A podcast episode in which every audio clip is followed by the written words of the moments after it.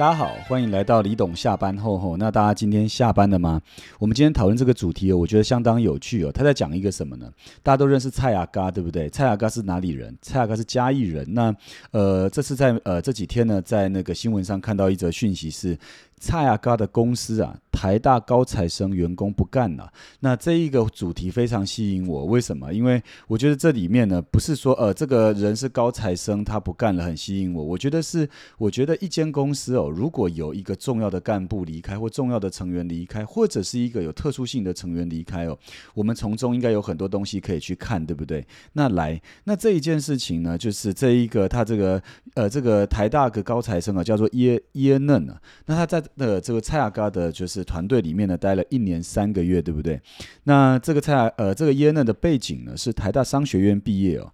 那大多数的老板面对员工的离职哦，很多时候呢，他可能不会去表态，或者是他有，甚至是有时候心里会有一些 OS，会有负面看待。可是我觉得呢，只要是企业要进步，那老板也要从中去学很多事，对吗？如果你的老板会这样想哦，我跟各位讲，你所在的企业应该会是一个相对幸福的企业哦。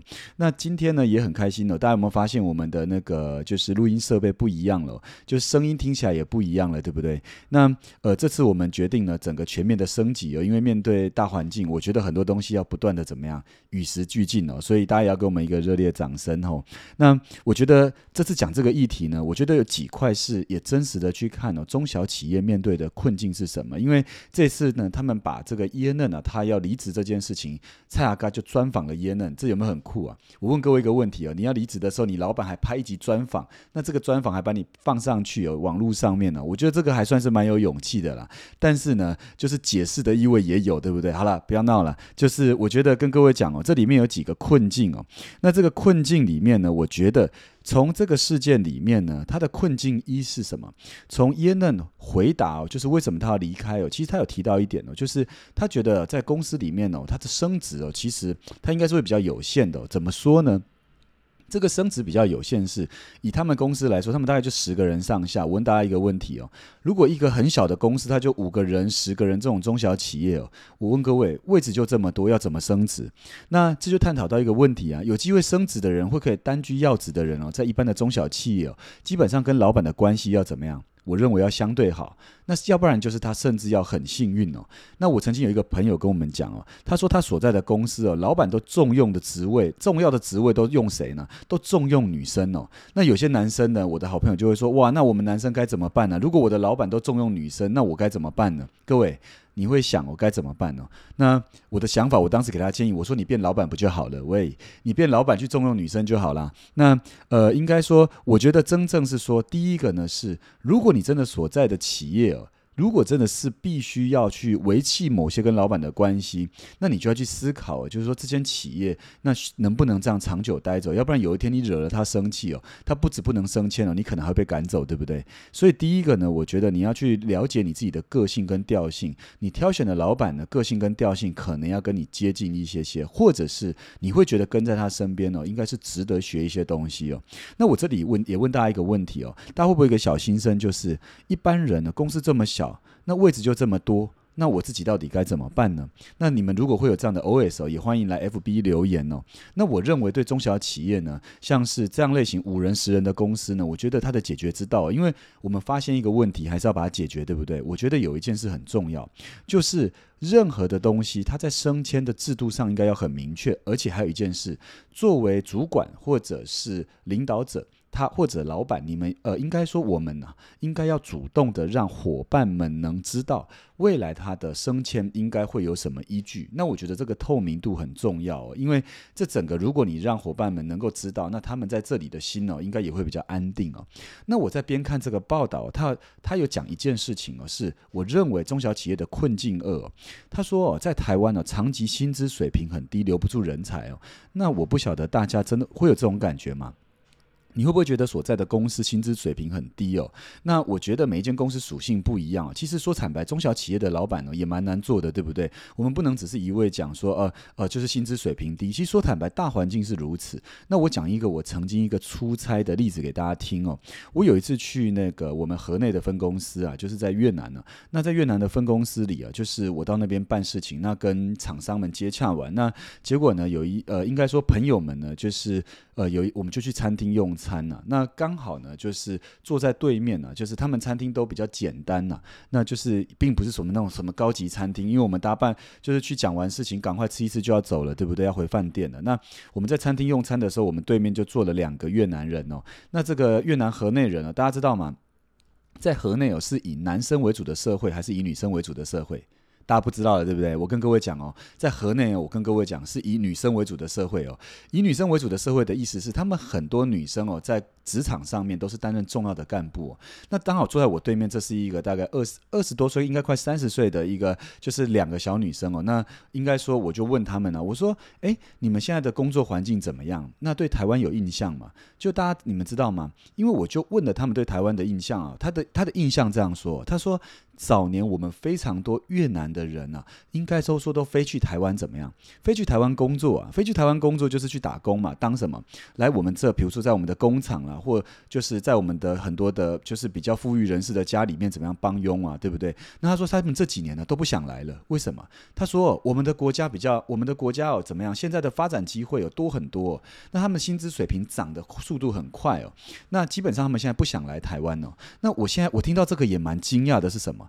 台湾现在面对的困境是什么？长期薪资水平的低落，基本上不止留不住台湾的人才，有可能连海外的这些什么，可能这些所谓的进。会协助我们台湾做很多基础工程的这种基础的人才哦，都很难引进呐。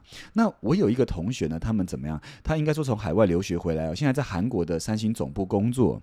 那我也问了他一件事，是他当时毕业的时候怎么没想过回来台湾呢？他说，其实真相是，并不是不回来台湾，是当时他在国外 MBA 的时候就怎么样？这些大厂哦，世界级的大厂都直接去好的 MBA 里面找人，然后合约在还没毕业前都签订了，所以他根本没有机会能够。回来看的情况下，就已经飞就回来亚洲，就直接去了韩国工作。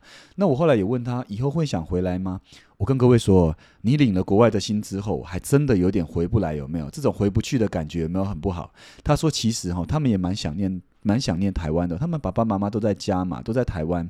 那说真的，有时候他们只能用什么零锁的时间，尤其是疫情，他整个就被隔离在外了。所以，呃，我觉得这里蛮重要的一点是，对中小企业，我觉得做解决办法呢，像我们的集团呢，我们的总部是在台湾。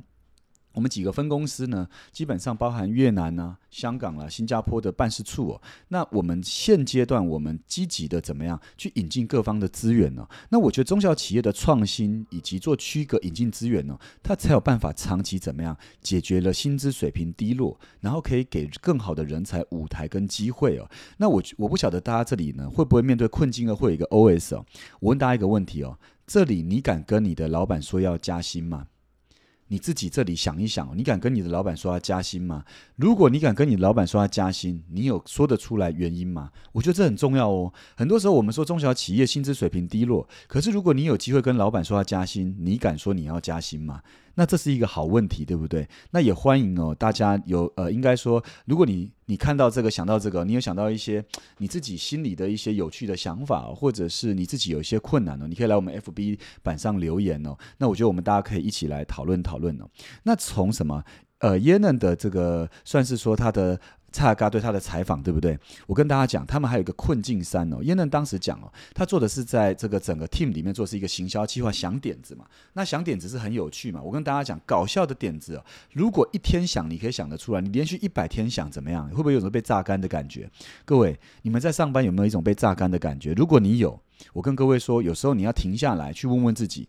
这里面的原因是什么？那我我认为有一个困境三是这样：你的工作里如果没有成长感你只是一直在做事、完成任务，一直在赶进度哦，那我跟各位讲，你也很难怎么样，很难在一个产业走得长远哦。那怎么说呢？我讲个例子给大家听哦。有一天我回来办公室，我们办公室女生都很漂亮，对不对？那上班心情当然很好啊。喂，大家讲完都想来公司上班的哈。呃，我们没有这么多职缺了，我们小公司了。那这呃，我有一次就看到我们班呃，就是办公室里面。个女同事呢，怎么说呢？她就在办公室回来在写文件哦，因为签了一个大案子回来啊。那我们整个大案子都是怎么样？多个什么角色一起分工哦，然后一起组 team 去，就是去打一个高阶市场的，就是整个整个挑战哦。那我要讲的是，这个女生那天明明签了案子回来，我看她愁眉苦脸的，我就关心了一下她，我说：“诶，为什么你愁眉苦脸的？不是签了一个大案子回来，应该是放烟花对不对？就是很开心呐，就是整个应该是欢天喜地才对啊，因为那个案子不小啊，那基本上收入不错啊。那我就问她说，怎么赚到钱感觉不是很开心呢？还是你不想赚钱呢？那我问大家问题，你有钱赚你会想赚吗？会不会愁眉苦脸的？那我跟各位说，绝大多数的人都怎么样？基本上能赚到钱就很开心的嘛。后来他就跟我讲一个他的心声哦，他说在这次的案子的组合里面哦，说真的，他觉得他自己的贡献，甚至对整个案子里面呢，他没什么成就感哦。他觉得在这案子里面，因为绝大多数都是比大家 team 嘛帮忙出来的，那帮忙出来后，他自己觉得自己的学习哦，其实没有到这么多，所以是他对自己的要求怎么样，觉得很高啊，所以他觉得自己没有什么成长感哦。哇，他讲到这，让我觉得怎么样？哦，其实这是一个很重要的关键哦。如果在一个企业里面缺少成长感哦，那最终怎么样？他留不住人才啊。所以我觉得企业要解决这个办法，一定要怎么样？致力于去打造一个有成长感的环境哦。那我觉得耶嫩呢，基本上他作为台大商学院毕业，他应该会很多机会嘛。那这种很多机会的状况下面，其实说坦白的，就是怎么样？他如果缺少成长感，他必然要离开啊。所以这也是无可奈何。然后最后，我觉得耶嫩他提了一个很有趣的意思哦，他他。蔡亚高问他说：“呃，如果你要给公司建议哦，你会说些什么？大家知道耶嫩说什么吗？耶嫩就说了一句话，他说：‘我觉得每周甚至每个月应该要有一天是来聚餐的。’”哇！我听到这，我想说他会提一个什么爆破点式的这什么对公司的谏言哦？他竟然说的是什么？每周要找一天聚餐的。我问大家一个问题哦：大家现在的公司有没有什么定期的聚会、定期的聚餐，或者是一个谈心的时间吗？但我们发现新时代的人呢，因为网络，大家都距离很远。如果有个谈心的时间哦，这种人与人之间的连接会不会很棒？诶，这个人与人之间连接不是那个人与人的连接哦，哈！我跟大家讲，这个人与人之间的连接哦是什么？人与人之间连接是真的在公司里面什么？能够大家彼此间交换意见，然后怎么样可以给彼此一点什么？甚至是一点鼓励，甚至是怎么样，彼此间可以开心的一个下午茶，我觉得这都是很棒的。我觉得这都是中小企业老板可以参考的，对不对？所以简单说呢，我觉得今天呢，就是我觉得这个他们的这个专辑采访，我觉得很棒，它可以给我们一些启发哦。那如果作为中小企业老板，大家也不要气馁。我觉得面对困境一很难升迁哦，大家可以明确的让你的工作伙伴知道有什么升迁制度。那第二呢，是面对长期薪资水平低落，我觉得所有中小企业老板要积极的想创新跟转型哦。大家知道蔡阿哥从小到大，基本上他的他从小到大爸爸妈妈离异，对不对？他是在一个比较艰困的环境下长大。他的父亲在他九岁就车祸身亡了所以他必须很学会怎么样在逆境中成长啊。他就讲，他们积极的去发展，其实说坦白的，是必须要极度的去争取资源才会有机会哦。所以要能够给出得出好薪水，我觉得老板们可以去想怎么样更创新转型，争取更多资源进来哦。然后面对困境三缺乏成长感呢，我认为我应该。打造一个学习型的组织哦，我觉得这非常的重要。最后呢，我觉得老板要放下身段，每一个月，像我们现在集团呢，每一个月都会有一个时间哦，算是一个算是谈心时间哦，让大家可以畅所欲言一个下午茶哦。那我觉得就是要放下身段来去听听大家的声音，然后能够陪陪大家。我觉得把公司经营当成家哦，蛮重要的。要里面还是要有些温暖哦。那不晓得大家喜欢今天这集李董下班后吗？那如果喜欢的话，我们的 Pockets 一定要追踪。那我我们的 YT。一定要怎么样？订阅、点赞跟开启小铃铛，好吗？那也欢迎大家来 FB 留言。那希望我们能够做出更好的节目给大家。那我们就下期再见喽，拜拜。